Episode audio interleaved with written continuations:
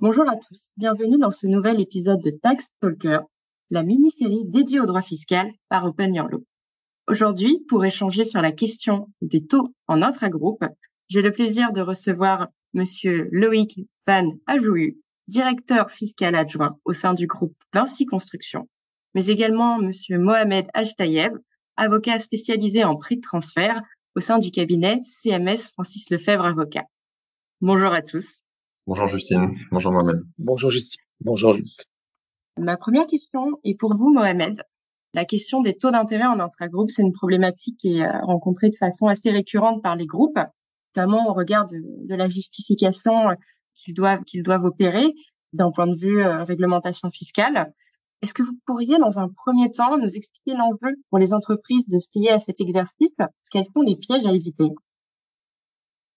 Merci beaucoup, euh, Justine. Alors effectivement, la question du financement est un thème majeur pour les groupes et pour les firmes multinationales parce que ça leur permet d'accéder en interne plus facilement à la trésorerie. Ça peut prendre plusieurs formes, un prêt classique, mais ça peut être aussi des opérations euh, via un cash pool.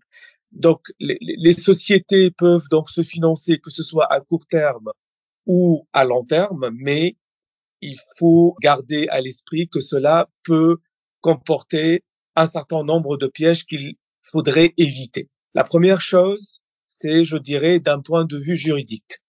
Il serait toujours intéressant de prévoir, même si on est entre soi-même, une convention de financement intragroupe et y consacrer vraiment une attention particulière sur la question de la rémunération, la date à laquelle le financement doit être remboursé, euh, la modalité de remboursement, est-ce que c'est euh, linéaire, est-ce que c'est in fine, est-ce qu'il y a une clause de remboursement anticipé? Donc, prêtez vraiment une attention particulière au volet juridique parce qu'en cas de contrôle euh, fiscal, la première chose que l'administration fiscale demandera, c'est est-ce qu'il existe une convention de financement intragroupe? C'est un point d'entrée pour l'administration pour examiner la nature des relations entre sociétés faisant partie d'un même groupe. Donc ça, c'est le premier point.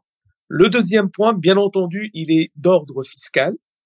Quand on parle d'opérations de financement, donc il y a une charge financière du côté de l'emprunteur et un produit financier du côté du prêteur. Donc se pose la question de la normalité de la charge financière ou du produit financier et donc la question du euh, caractère de marché du taux d'intérêt qui est la rémunération de, de, de l'argent. Donc l'administration fiscale va poser la question généralement à l'emprunteur, à la société emprunteuse, est-ce que vous pouvez vous apporter la justification du caractère de marché du taux d'intérêt?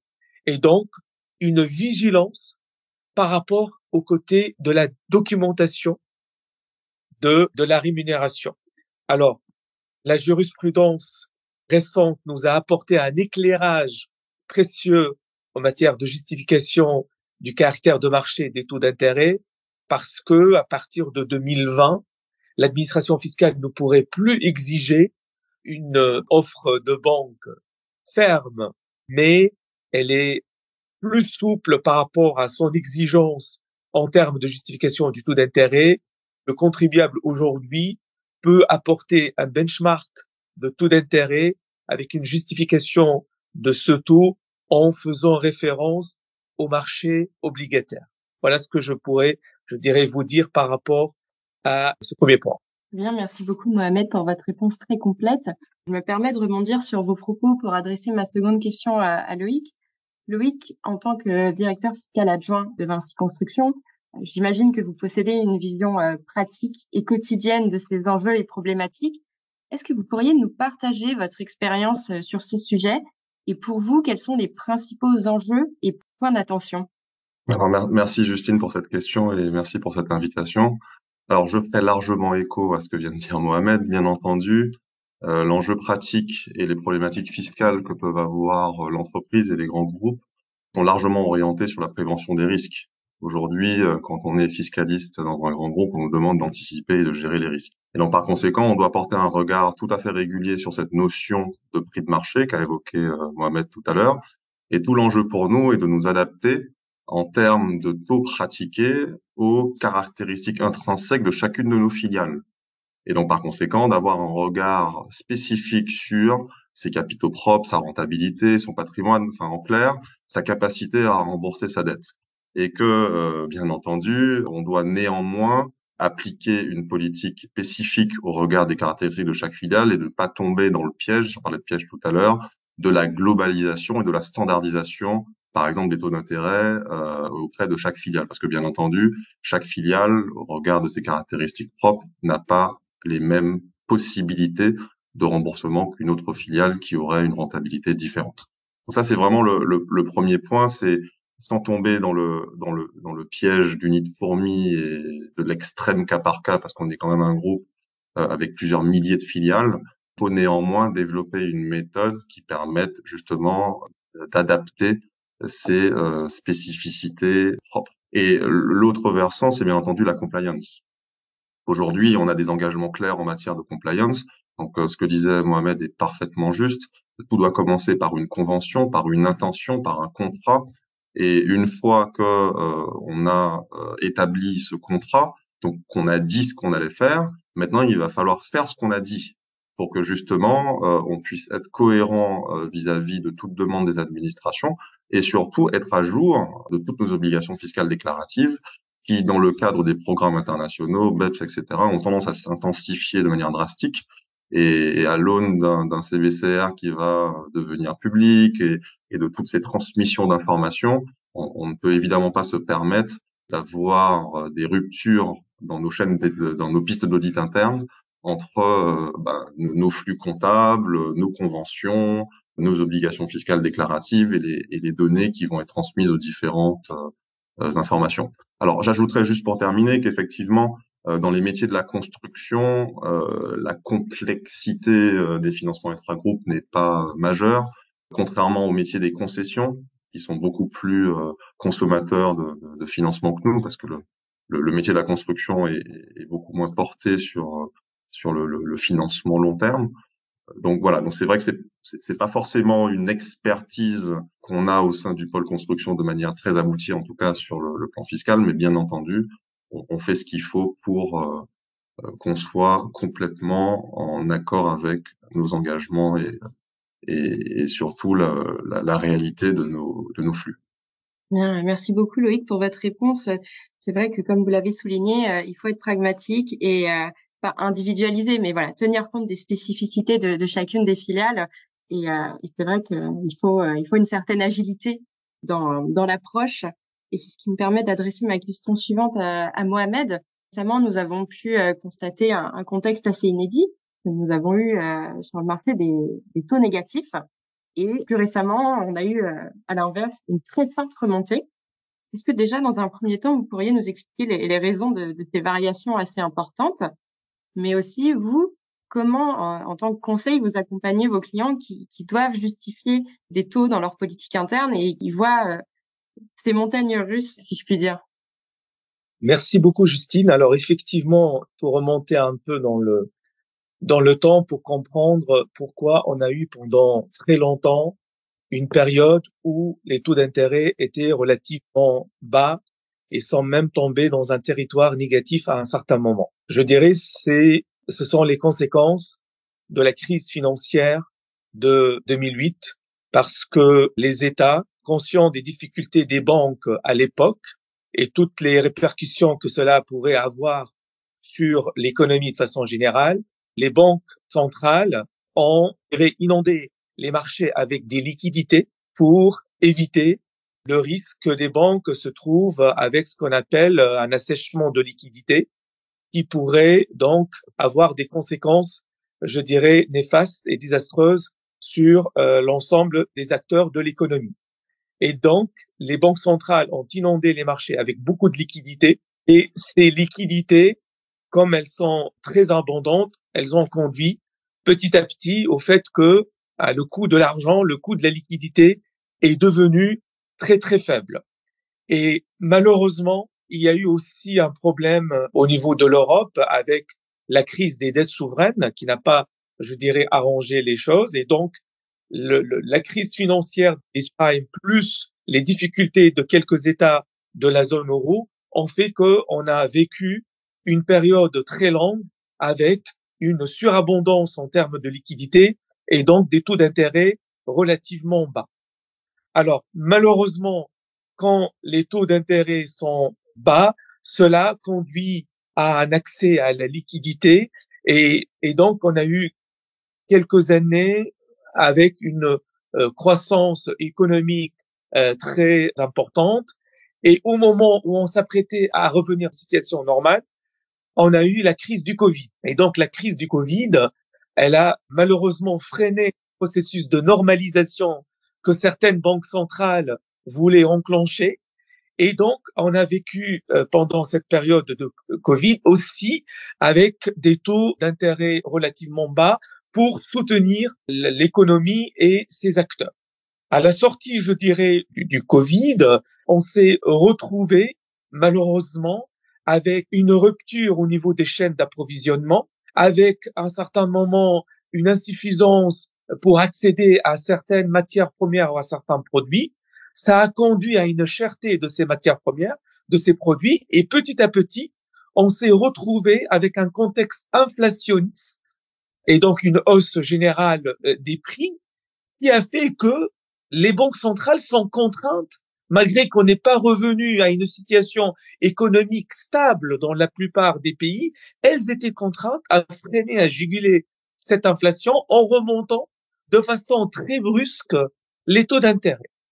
Donc, face à cette euh, évolution des taux d'intérêt entre des taux relativement bas, voire négatifs, à des taux aujourd'hui extrêmement élevés, c'est vrai que ça change complètement la pratique des euh, groupes internationaux dans leur euh, politique de financement intragroupe, parce que si euh, les financements accordés sont de courte maturité, par exemple financer les, le, le besoin en fonds de roulement, ça veut dire que les nouveaux financements ne doivent plus être euh, consentis à des taux faibles, voire parfois même négatifs, mais plutôt à des taux positifs et élevés. Ça veut dire, se pose donc la question de la mise à jour de ces études économiques pour, euh, je dirais, être en ligne, en conformité avec les taux de marché, parce que la politique de, de, de, de prix transfert, c'est se conformer au principe de pleine concurrence et donc à fixer des taux d'intérêt en ligne avec ce qui se pratique sur le marché entre parties indépendantes. Et donc aujourd'hui, l'effort en termes de documentation doit être maintenu, doit être soutenu, parce que ces variations, euh, je dirais, brusques et violentes des taux d'intérêt ne vont pas euh, s'arrêter. Et tant qu'elles ne s'arrêtent pas, l'actualisation le, des analyses de taux doit aussi suivre ce rythme de variation des, des taux d'intérêt. Peut-être quelque chose que je rajouterai par rapport au premier point que évoqué euh, sur la dialectique de la charge de la preuve. Quand on, est en face d'une société française qui est emprunteuse, c'est l'article 212-1 du Code général des impôts qui, qui s'applique, alors que quand il s'agit d'une société française prêteuse, c'est plutôt l'article 57 du Code général des impôts.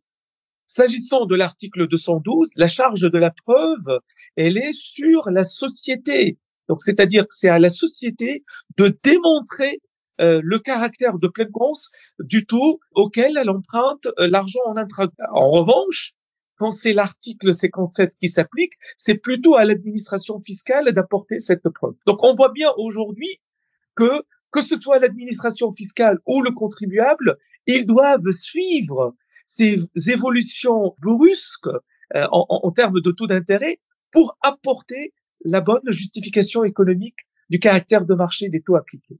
Bien, merci beaucoup. Euh, c'était une explication euh, très intéressante et très éclairante. Coup, je me permets de rebondir sur vos propos. Effectivement, Mohamed, vous soulignez euh, l'effort soutenu et constant qui devait être fait en matière de justification et de documentation. Vous, Loïc, une nouvelle fois, De votre côté, comment vous vous êtes adapté? Quelle a été votre approche? Alors, une, approche assez euh, pragmatique. C'est vrai que dans les métiers de la construction, on, on, loue avant tout le bon sens paysan. Et il est certain que les taux négatifs n'étaient pas, on va dire, d'une grande intuition euh, et n'étaient pas spécialement faciles à comprendre. C'était même plutôt contre-intuitif. Et donc, par conséquent, euh, en intragroupe, il a été décidé, compte tenu de ces euh, de cette conjoncture économique, de tout florer à zéro, à savoir que tout ce qui relevait de nos euh, euh échanges intragroupes euh, en termes de financement était floré à zéro. Et donc, nous n'avons pas eu spécifiquement en intragroupe à être impacté de ces taux négatifs. En réalité, les taux négatifs est plutôt propre aux relations qu'on avait avec les banques externes au regard, enfin par rapport à ce qui se passait euh, en, en intragroupe. Cependant, euh, une, une, chose est, est certaine, c'est que euh, j'aurais bien voulu, alors peut-être que Mohamed me contredira sur la question, mais j'aurais bien voulu voir l'administration, enfin comment l'administration aurait pu s'y prendre si elle devait reprocher à un emprunteur de ne, de ne pas avoir appliqué une rémunération négative, donc quelque part une contre-rémunération c'est vrai que l'administration, je ne suis même pas certain qu'elle se serait vraiment retrouvée dans, ces analyses économiques très pointues. Alors, sauf le, le secteur des banques ou peut-être des assurances, qui sont quand même des lieux extrêmement spécifiques où il y a quelque part une obligation de placement de l'argent, dans les métiers industriels comme la construction ou autres, bon, on a vécu les choses de manière beaucoup plus euh, simple et, moins contrainte. En revanche, une chose est certaine, c'est que une fois que les taux sont repartis à la hausse, on revient à des choses beaucoup plus euh, lisibles pour nous. Et bien entendu, l'enjeu a été d'impacter cette hausse de taux sur la pratique de nos taux internes, sans, aucun doute. Et donc maintenant, si euh, on parle vraiment de cette hausse de taux, notre enjeu est plutôt d'exiger de nos banques externes qu'elles rémunèrent nos positions, parce qu'avant, euh, ben évidemment, c'était pas le cas compte tenu du contexte qu'a rappelé Mohamed tout à l'heure. Donc, pour, pour euh, conclure sur ce point, on va dire que l'adaptation elle se fait naturellement parce que euh, tant que les taux sont positifs, bah, je veux dire qu'il euh, y a bien évidemment une répercussion dans nos pratiques intragroupes. Quand les taux deviennent négatifs, bah, on, se dit qu'il y a des choses qu'on ne comprend pas très bien et que par conséquent, on s'arrête à zéro. Bien, euh, merci beaucoup pour votre réponse. Effectivement, le bon sens s'impose parfois. Ma prochaine question est commune, donc je vous laisse vous entendre sur l'ordre dans lequel vous souhaitez répondre. Nous avons euh, pu échanger sur la justification des taux d'intérêt, mais euh, il, il, existe de nombreuses problématiques qui sont assez variées. Est-ce que vous pourriez nous, partager le ou les principaux enjeux qui sont liés à, à ces taux intragroupes qui pour vous sont importants ou qui sont plutôt sous-estimés? Par rapport, par rapport à cette question, Bien entendu, dans les grands groupes, il ne faut pas ignorer que euh, l'un des principaux enjeux concerne euh, la stratégie de remontée de résultats. Et que, bien qu'exerçant dans divers pays, on doit s'interroger sur la, meilleure stratégie de remontée de résultats. Et effectivement, le fait de facturer des, taux, bien un taux d'intérêt, ben, nous permet aussi euh, de, de, couvrir nos coûts centraux, mais aussi de pouvoir récupérer de la marge opérationnelle réalisée par nos différentes filiales. Et donc, bien entendu, il, faut identifier nos opportunités. Je vais vous donner l'exemple clé de, de l'Afrique que je supervise depuis maintenant quelques années. Euh, il y a euh, en Afrique un certain niveau de taux qu'on pourrait largement appliquer depuis la France dès lors que euh, les indicateurs en termes de risque pourraient justifier qu'on augmente nos taux par rapport à, ce qu'on fait d'habitude. Et ce sont justement ces pistes-là qu'il faudrait savoir explorer. Et la difficulté dans tout ça, c'est bien entendu, je crois que Mohamed l'a rappelé tout à l'heure, c'est le sujet des comparables. Toujours très délicat parce que selon les exigences de l'administration, on peut avoir plus ou moins de difficultés à, justifier qu'une composition est, comparable. Donc pour ça, il faut également, ben, on l'a dit, beaucoup de pragmatisme. Il, il, faut rester dans la continuité des méthodes de marché et donc tenter de dupliquer, on va dire, euh, les méthodes bancaires ou des agences de notation. Mais bien entendu, quand on est en intragroupe, on n'est pas soumis aux mêmes enjeux, pas non plus aux mêmes risques. Et il faut justement prendre en compte toutes ces considérations et tous ces éléments pour que justement euh, ces problématiques de taux deviennent un, un, enjeu, enfin une opportunité pour nous plutôt qu'une contrainte exclusive. Pour répondre à cette question, je dirais l'évolution de la jurisprudence récente a permis aux contribuables d'utiliser aujourd'hui ce qu'on appelle les outils de scoring. C'est quelque chose qui était difficile à faire accepter au début par le contribuable à l'administration fiscale, mais euh, la situation est en train d'évoluer dans le bon sens. Alors, les outils de scoring est un outil, euh, sont des outils très précieux pour euh, justifier du caractère de pleine concurrence taux d'intérêt, mais l'utilisation de ces outils doit être rigoureuse, c'est-à-dire que ce soit le contribuable ou l'administration, quand ils auront à utiliser ces outils, il faut bien entendu avoir suffisamment de documentation, des éléments chiffrés qui sont utilisés pour déterminer le risque de crédit de la société emprunteuse. Ces éléments chiffrés ça peut être des éléments de compte de résultat, de bilan, mais ça peut être aussi des éléments financiers prévisionnels qui peuvent euh, être contenus dans un business plan, par exemple. Donc, il faut faire preuve de rigueur dans ce travail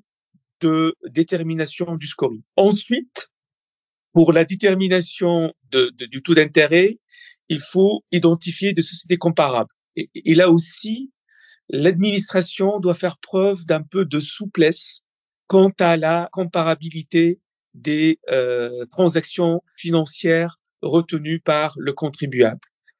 Elle a déjà commencé à euh, le faire parce que la jurisprudence a admis la possibilité de retenir des comparables qui ne font pas partie du même secteur d'activité que celui de la société euh, emprunteuse. Aussi, la possibilité de retenir des comparables qui ne font pas partie du même pays que celui de la société emprunteuse. Donc, il faut que ce travail, je dirais, continue et cette souplesse en termes de choix des sociétés comparables ou des transactions financières comparables doit continuer. Par ailleurs, quand la société emprunteuse est elle-même à la tête d'un groupe ou détient des sociétés, les comptes à euh, retenir pour la détermination de son scoring doivent être des comptes consolidés. Alors, le problème, c'est que parfois, la société emprunteuse n'établit pas de compte consolidé. Et c'est là encore, l'administration fiscale doit faire preuve de euh, souplesse en autorisant, par exemple, la possibilité de retenir des comptes agrégés au niveau de la société emprunteuse et non pas des comptes consolidés, parce qu'on peut on peut pas imposer à toutes les sociétés du moment où elles détiennent notre euh, société l'établissement de comptes consolidés. Ça devient quelque chose d'assez contraignant et donc une ouverture possible, c'est de retenir plutôt des des comptes des comptes agrégés. Dernier point peut-être, l'analyse du risque de crédit repose aussi bien sur des éléments chiffrés, donc des données quantitatives, mais aussi fait intervenir euh, l'application de données qualitatives.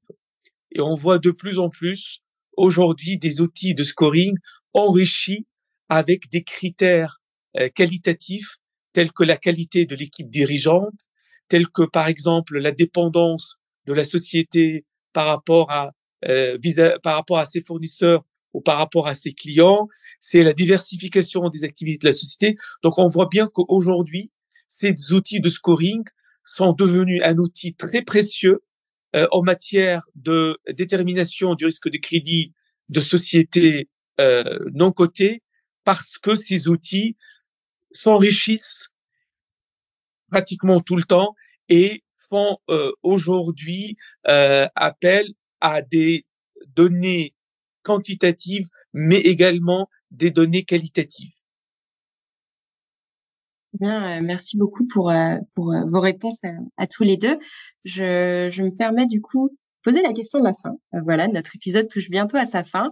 Et pour conclure, nous posons toujours une, une question de façon prospective.